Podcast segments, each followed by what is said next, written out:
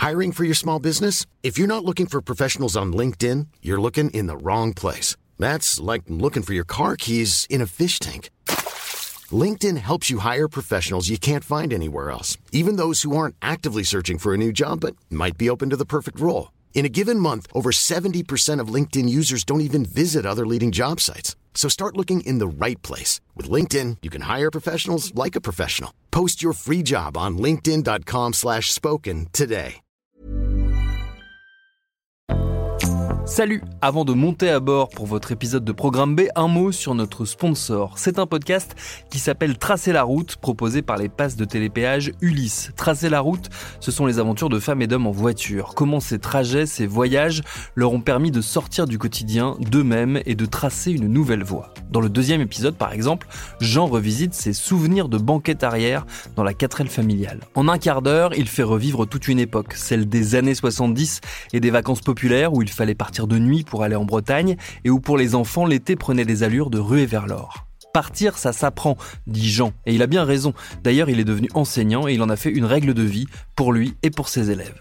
Pour découvrir son récit, filez donc écouter Tracer la route, disponible sur toutes les plateformes. Ça fait réaliser que ce n'est pas la destination qui compte, mais le voyage, que chaque étape nous enrichit et façonne la voie qui nous ressemble. Bonne route vers votre épisode.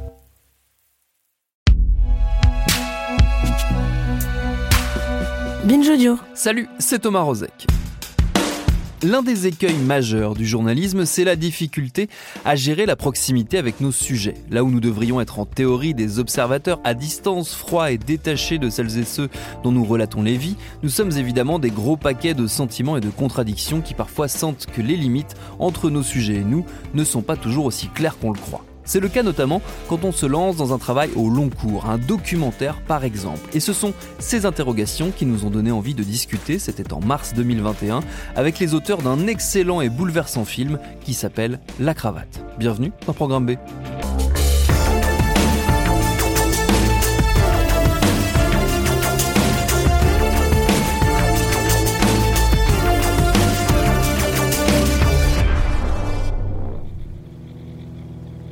Ceci est l'histoire d'un jeune militant politique nommé Bastien Régnier.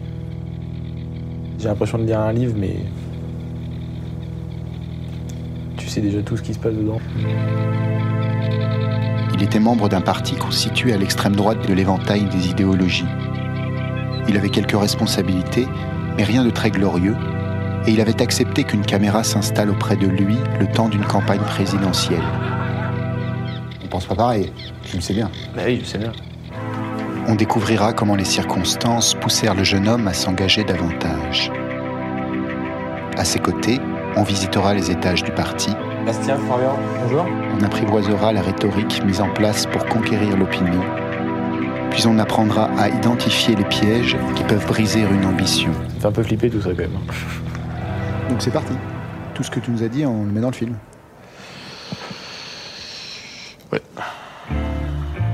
Nos invités, ce sont les deux réalisateurs de La Cravate, Mathias Théry et Étienne Chailloux, et j'ai commencé par leur demander est-ce que le documentaire, selon eux, est politique? C'est Mathias qui répond en premier. Pas forcément du tout. Et à la fois, euh, on a vite réalisé euh, au fur et à mesure des films que quelque part tout est politique, toujours. Il y a une dimension politique dans tout ce qu'on va observer autour de nous.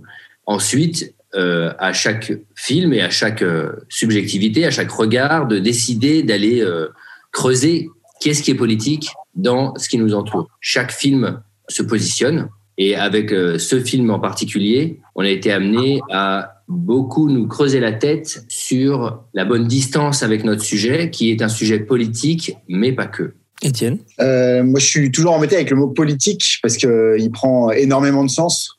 Ma conviction, c'est que tout est politique, comme Mathias l'a dit. À partir du moment où on, est, euh, on utilise un média, on va sur le terrain du, politique. Donc là, dans la cravate, c'était euh, le terrain euh, de la politique politicienne. Donc c'était assez évident. Mais on a fait des films précédemment où le politique, il est, il est bien caché, mais il est toujours là.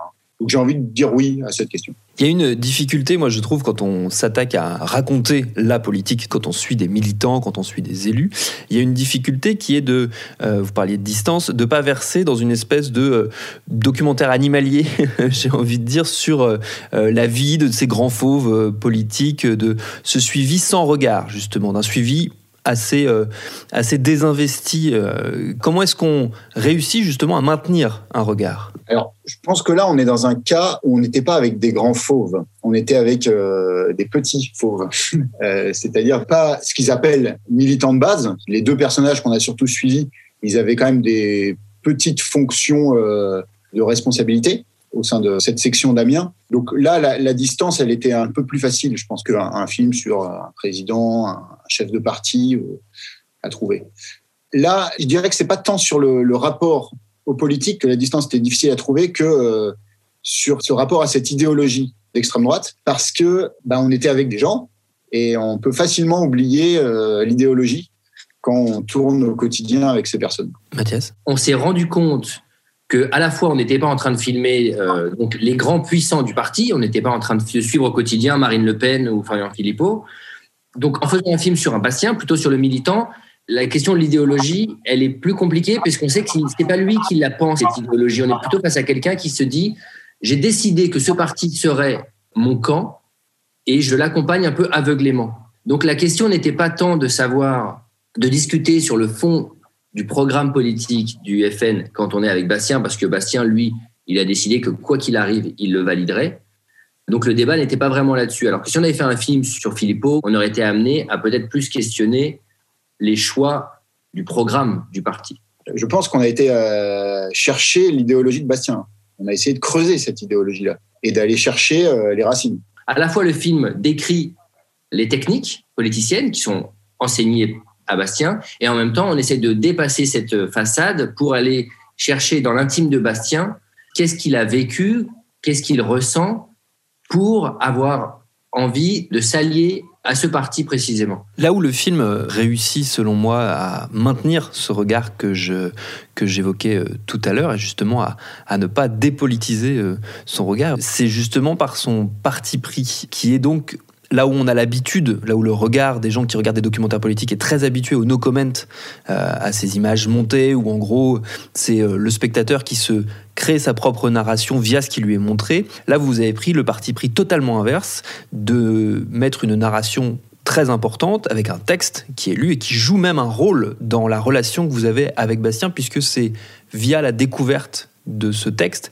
que s'amorce une autre partie de la, de la conversation. Oui, d'ailleurs, on a essayé de trouver une forme qui soit ni le film d'immersion pure, parce qu'on savait très bien que dans ce cas précis, quand on filme des politiciens, ils sont en train de nous jouer euh, un spectacle, et que si on se contente juste de les filmer, on ne sera que les, les, passeurs du spectacle, mais ni non plus le reportage euh, commenté, c'est-à-dire qu'il y a en effet euh, cette voix, ce texte qui est écrit, mais qui n'est pas pensé comme un commentaire journalistique, mais qui est pensé plutôt comme un, un roman, mais tout de même en pouvant proposer un texte qui soit un, objet de médiation, de discussion avec Bastien.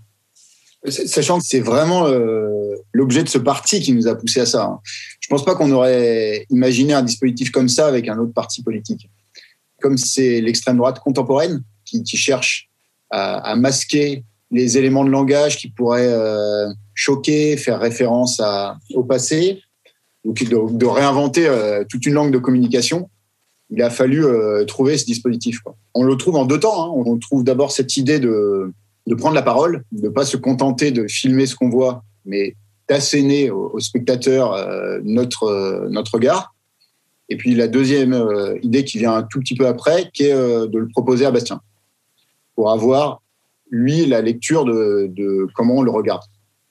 Et donc de se remettre sur un pied d'égalité, parce qu'on sait très bien qu'une voix off peut être trop euh, puissante par rapport à un personnage, très surplombante. Et donc, il fallait absolument euh, qu'on puisse dialoguer. On n'avait pas envie de faire un film qui soit la reproduction d'un affrontement de débats politiques.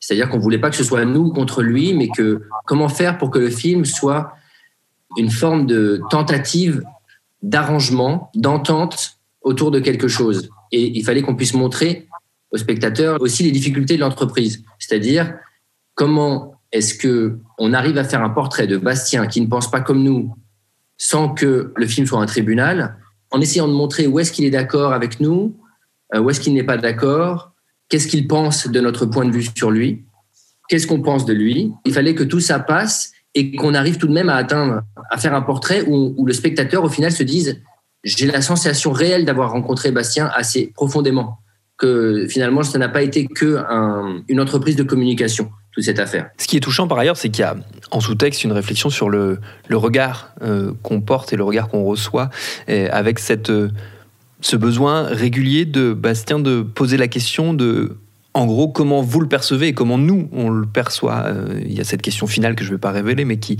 qui résume un peu tout ça. Et ça revient plusieurs fois, où il demande, mais alors, est-ce que ça veut dire que je suis un mec bien, en gros? C'est la question qu'il nous pose plein de fois. Je pense que c'est une des raisons pour lesquelles Bastien a accepté de faire le film. C'est qu'il se posait très tôt la question de comment est-ce qu'il était perçu par les autres. Et il se posait cette question à lui-même, je pense. C'est-à-dire, qu'est-ce que, qui, suis-je? Et que peut-être inconsciemment, en acceptant de faire le film, il avait envie d'aller plus loin pour savoir qui il était.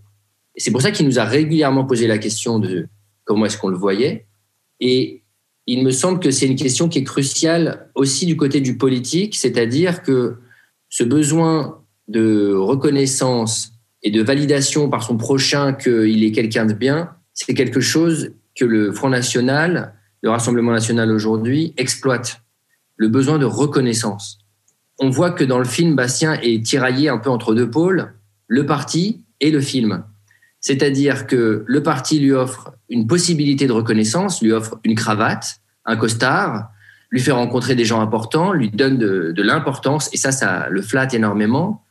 Mais par ailleurs, le film aussi euh, l'intéresse parce que nous, nous, proposons autre chose, c'est plutôt euh, de d'essayer de faire un portrait très sincère de qui il est de dépasser les apparences et de dire on va, on va parler de toi vraiment profondément. Et ça, ça le touche aussi. Euh, et il va chercher de la reconnaissance aussi avec le film, sauf qu'à un moment donné, dans le film, les deux rentrent en contradiction puisque il se met à nous dire des choses qu'il cache au parti. Et au cœur de ça est la question de la reconnaissance et l'envie d'être aimé, l'envie d'être aimé. Ce qui ne veut pas dire que en discutant on tombe d'accord, ce qui ne veut pas dire qu'on valide les idées des autres, mais qu'on cherche une manière de se remettre à nous parler. Et au cœur de cette relation est la question de la reconnaissance. Étienne non, non, tu as bien résumé. je pense que c'est très important ce que dit Mathias sur le, ce qu'est ce nouveau Front National. Quoi. C'est pas du tout le, faut faire attention, c'est pas du tout le Front National d'il y a 30 ou 40 ans. Il a évolué. Quand on dit euh, les extrêmes, euh, les extrêmes se rejoignent, euh, pourquoi il y a des, électeurs de Mélenchon qui se mettent à voter au Front National, c'est c'est parce que c'est d'autres mécanismes. Hein. C'est une nouvelle époque. C'est une époque euh, où il y a, euh, comme tu l'as bien dit, hein, euh, des, des, mondes qui veulent plus dialoguer et qui se, qui s'ignorent. Et, et l'ignorance, le, le, mépris, c'est quelque chose qui, qui, qui, rend fou, en fait, qui, met en colère pas mal d'électeurs du Front National et qui les pousse à, à adhérer. Le Front National leur ouvre les bras en disant nous, on vous comprend, là où d'autres partis ne veulent pas les voir. Et donc, euh, ils votent pour, euh, pour ce parti qui, par ailleurs, euh, d'après moi, hein, au fond, méprise aussi ses électeurs, puisqu'on on a pu constater quand même un, énorme écart entre les cadres du parti et, les électeurs qui, qui, assistaient au meeting. Hein. C'est deux mondes aussi. Hein. D'ailleurs, ça montre peut-être que le, on sent que du coup le mépris et la colère est un fonds de commerce pour le Rassemblement national, le Front national, qui attire énormément de gens on a de plus en plus de gens autour de nous qui, votent pour ces partis, et, euh, mais qui votent par un effet de colère. Quoi. Alors que, comme vient de le dire Étienne, on sent qu'une fois qu'on creuse un peu au sein du parti, on retrouve le un plafond de verre interne. C'est ce que Bastien en fait les frais. Hein. Bastien sent qu'il pense qu'il va devenir quelqu'un dans ce parti, et puis à un moment donné, on l'en empêche parce qu'il ne fait pas partie du bon monde fait pas partie de, des gens assez instruits pour devenir cadre euh, au parti. Je, dirais que c'est pas que la colère. Hein. Je pense qu'il y a plusieurs euh, moteurs à l'adhésion. Euh, bon, après, on n'est pas du tout politologue ou sociologue, donc je ne sais pas s'il faut qu'on s'aventure là-dessus. Mais je sentais qu'il y a aussi des l'angoisse, hein. simplement la, peur de de plus compter, de ne pas savoir ce qui se passe, d'avoir un monde euh, très compliqué à comprendre, euh, où du jour au lendemain, voilà, les économies s'effondrent, on perd son, son boulot.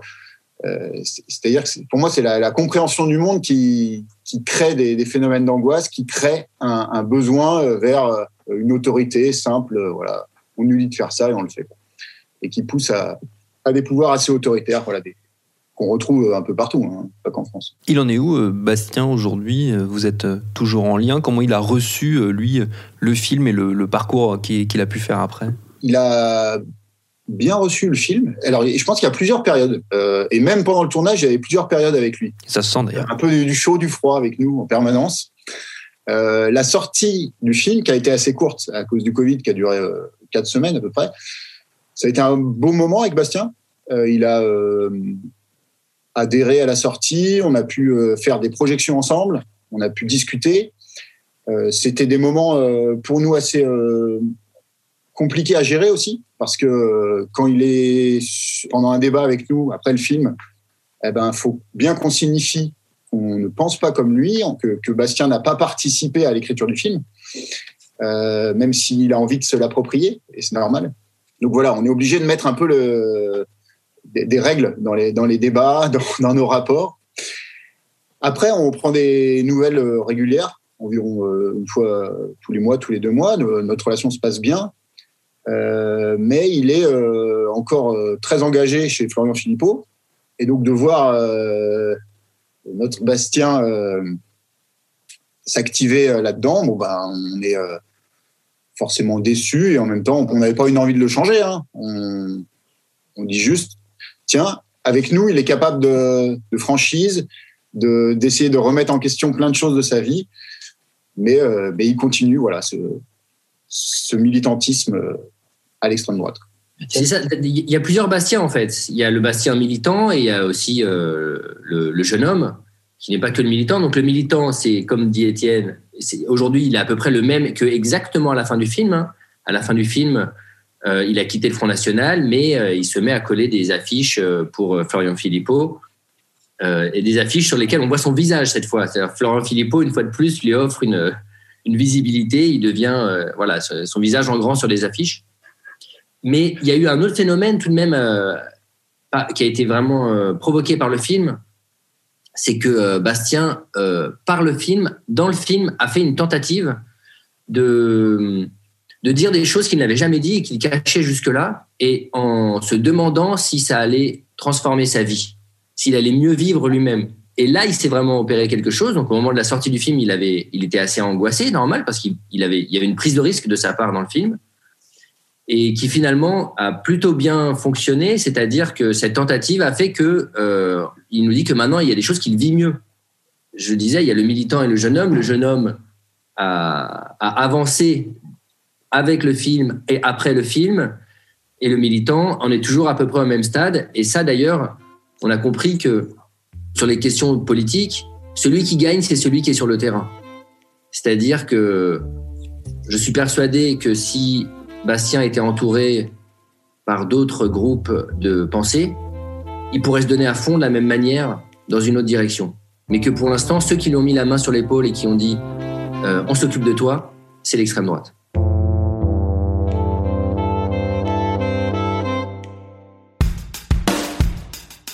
Merci à Étienne Chailloux et Mathias Théry pour leur réponse. Cet entretien date de mars 2021. Programme B, c'est un podcast de Binge Audio préparé par Lauren Bess, réalisé par Quentin Bresson et Elisa Grenet. Tous nos épisodes, les anciens comme les nouveaux, sont à retrouver sur toutes vos applis de podcast. Cherchez-nous sur Internet si vous voulez nous parler. Et à très vite pour un nouvel épisode.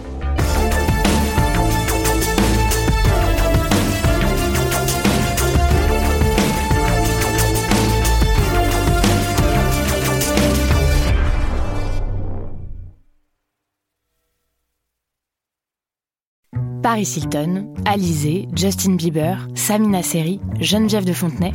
Oui, ok, vous les connaissez, mais est-ce que vous les connaissez vraiment Vraiment? Bien souvent, on croit savoir deux, trois trucs sur ces personnes, mais en fait, leurs histoires sont bien plus complexes qu'on veut bien nous faire croire. Avec des vies faites de drames, de traversées du désert, de peine et même de trahison. Oui, même de trahison. Tout ça, vous le découvrirez en écoutant Connaissez-vous l'histoire sur toutes les plateformes.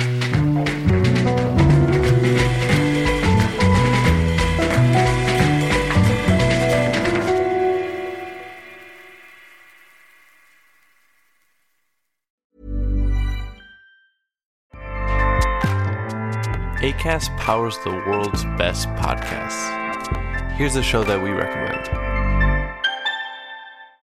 This is Roundabout Season 2, and we're back to share more stories from the road and the memories made along the way. We're talking rest stops, if we're stopping to get gas. You will be timed. you will be for sure. Misguided plans. I grew up in the city, so I have like, you know, a healthy fear of real extreme darkness. this was like wilderness.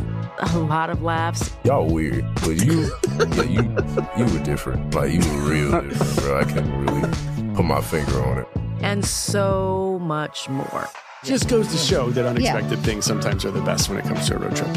Roundabout Season 2, presented by Nissan, is live now with new episodes rolling out every Thursday. Listen and subscribe wherever you get your podcasts.